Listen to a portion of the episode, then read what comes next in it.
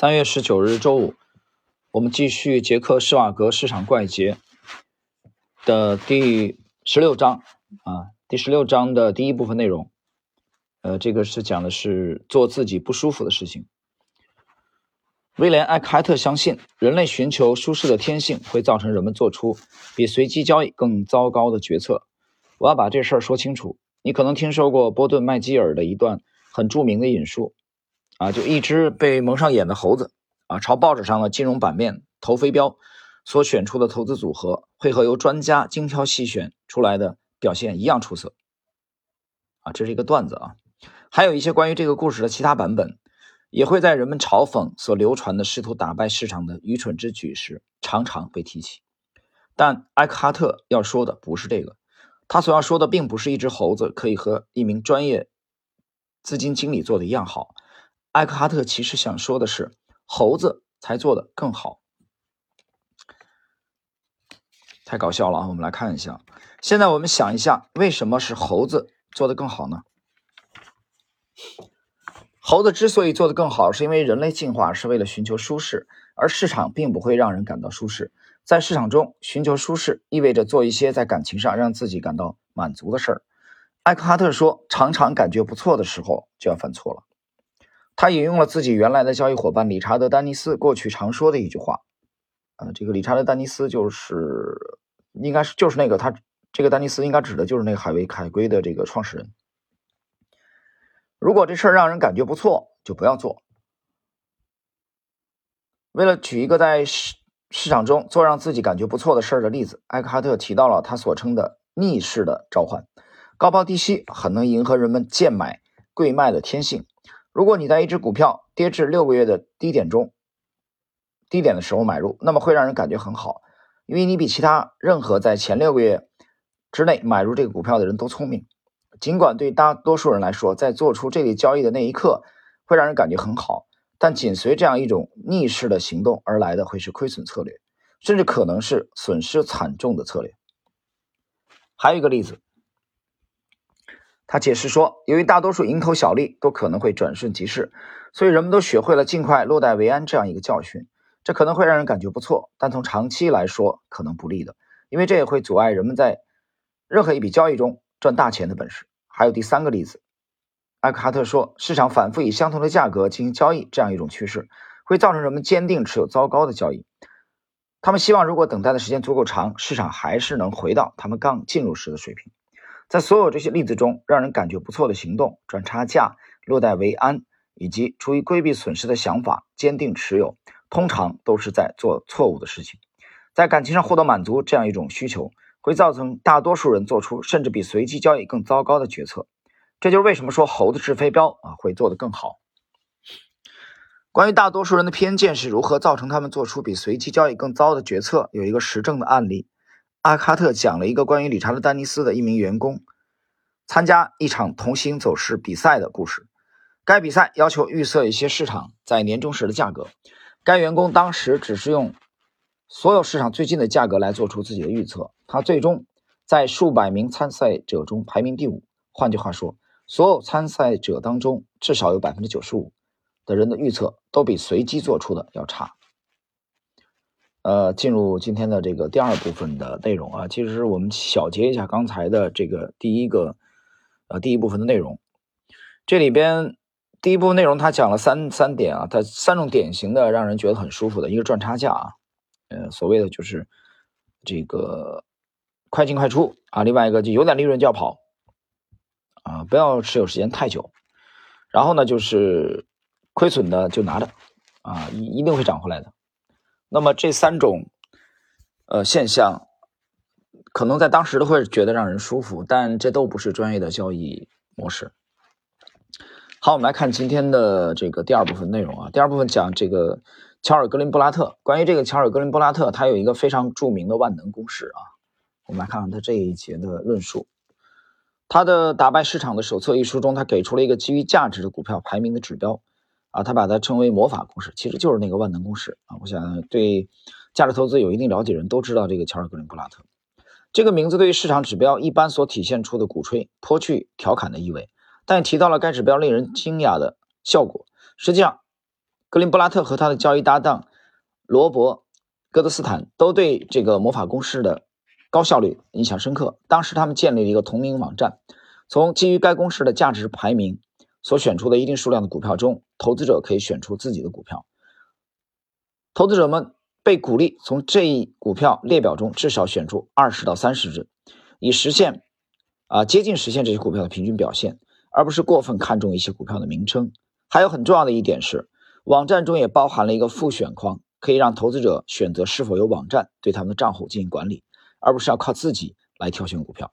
最终的情况是，使用该网站进行投资的人中有不到百分之十仍选择靠自己来挑选股票，一种最原始的想法。而绝大多数人选择由网站管理的投资组合啊这种形式。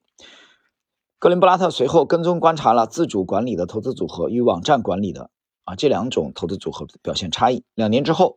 总体而言，即使两种投资组合都是按同一股票列表构建的，但网站管理的组合表现还是比自主管理的好百分之二十五。网站管理的和自主管理的投资组合之间表现的差异，反映了人工选择与决策时机的影响，让投资者自己做决定啊，会毁了一切。而将相同数额的美元投资到由相同股票构成的分散化投资。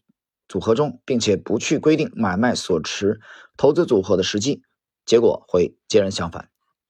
我问格林布拉特，他觉得投资者自己所做的决策要糟糕的多的原因是什么？他回答：当市场下跌的时候，他们会让自己的风险敞口缩小；当个股或自己的投资组合整体上表现不理想时，他们倾向于抛售。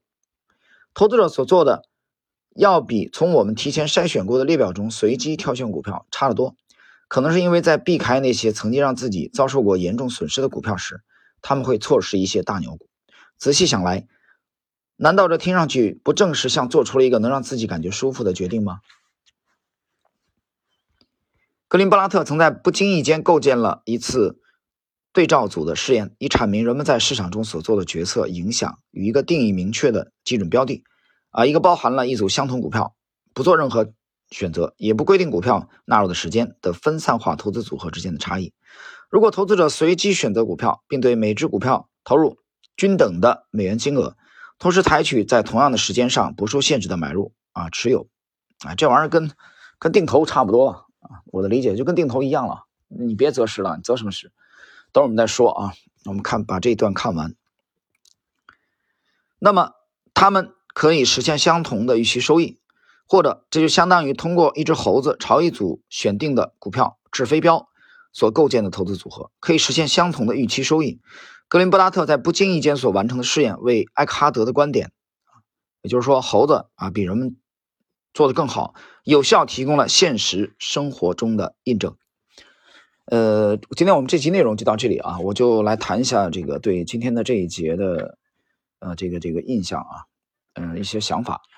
其实重点谈第二部分啊，第一部分我们谈过了，就是这个它重点围绕就这个不舒服的事情啊，很多人他会呃回避，他会更倾向于去做自己直觉上舒服的，去做交易这一块啊，无论是选股还是这个买进啊卖出啊，他倾向于自己的直觉，但是有一个前提是啊，这些投资者忽略的就是他们往往是处于业余的水准，这个大前提其实很多人不愿意承认这一点。或者说他不愿意直面啊这一点，那么我们脱离了这个前提谈很多的事情，我觉得都是无稽之谈。就是你要知道一个比例啊，我在在星球啊前面写过这个，就我们站在十五年、十年、二十年的跨度，这个市场当中的百分之九十五的人一定是亏的啊。这个如果想去辩论的人，自己去去查数据吧。啊，你不不能跟我比一天啊！你说比一年，那不好说。你比如二零一五年那那年头，那都是赚的，上半年傻子都赚。对，我跟你讲了吗？去我们去崇明，呃，那那几年每年都去春季嘛，这个早春去吃刀鱼啊。崇明的刀鱼还比较有名，中国镇江呀，镇江刀鱼我没吃过，崇明的我总去啊，好朋友在那边，每年接我吃刀鱼去。夏天嘛，可能有时候去玩啊，休息，然后就。这个弄点瓜回来，那卖瓜的都向我们推荐股票，而且还真涨停板。你想到那种市场到什么程度？就傻子都赚钱。所以，我们如果去单比某一年，那真不好说啊，专业选手他可能还跑不过业余的，在某一个特定的时间段。但是你把周期拉长，原形毕露了，业余的就是业余的。所以说这一章节的这个重重点讲的是舒服啊，要勇于去敢于去做那些让你不舒服的。其实让你不舒服，因为你是业余的水准，懂我意思吧？其实让你不舒服的那些事儿啊，大概率其实就是专业的人在做的事儿。你有没有这样换位思考一下？我们来谈今天的第二部分啊。刚才我们谈的第二部分，他说这个关于猴子掷飞镖的表现的问题啊，格林布拉特的这个公式啊，万能公式。那么为什么自己来选择的这个他表现还不如那个猴子掷飞镖啊？就他不动了，由他的广站管理。网站管理它没有频繁的择时，啊，我的理解啊，我我读完了以后，就自己自己管理的这个投资组合呢，它会频繁的择时啊。你比如说下跌了，这个这个市场只要一调整，那么它就倾向于抛掉，就是这个过程它会有一个很频繁的择时，而这个频繁的择时实际上把大部分的收益给抹掉了。这是很关键、很关键的一个原因，因为我们都必须都必须得承认啊，一件一个前提就是，择时其实是非常难的，非常难。那不是说择时对这个技术派就啊也是很容易，那不是。你想一个道理，如果择时不难的话，我觉得那价价投就没有意义了，存在了，就应该没有这个门派了，那都成趋势派了，对吧？价投他不择时，他为什么不择时？因为择时太难了。所以他宁愿研究公司，他把公司研究透了，啊，所以让市场，他他给市场一个相相当长的这个这个时间啊，来恢复它的价值，对吧？现在你被低估了没关系，被错杀了没关系，这价投的逻辑没错吧？价投逻辑有个潜台词他没讲，择时他做不好。你去看做价投的人，他一定是做不好择时的，这还用讲吗？好，那第二，这个图表派，你认为对图表派而言，择时就那么简单吗？只能说啊，我觉得可能对对高水平的图表派而言，啊趋势派而言，它的择时我觉得比比价投这一块啊，可能是有它一定的优势的。但是如果你把这个择时用的太频繁，它会影响你的收益。嗯，这段话啊，我想在这个市场当中可能存活了五年到十年以上的老司机啊，或许能懂。那至于说你刚加入这个市场，你可能还得在啊在市场当中再打拼几年。好了，我们今天时间关系呢，这一集的内容就到这里。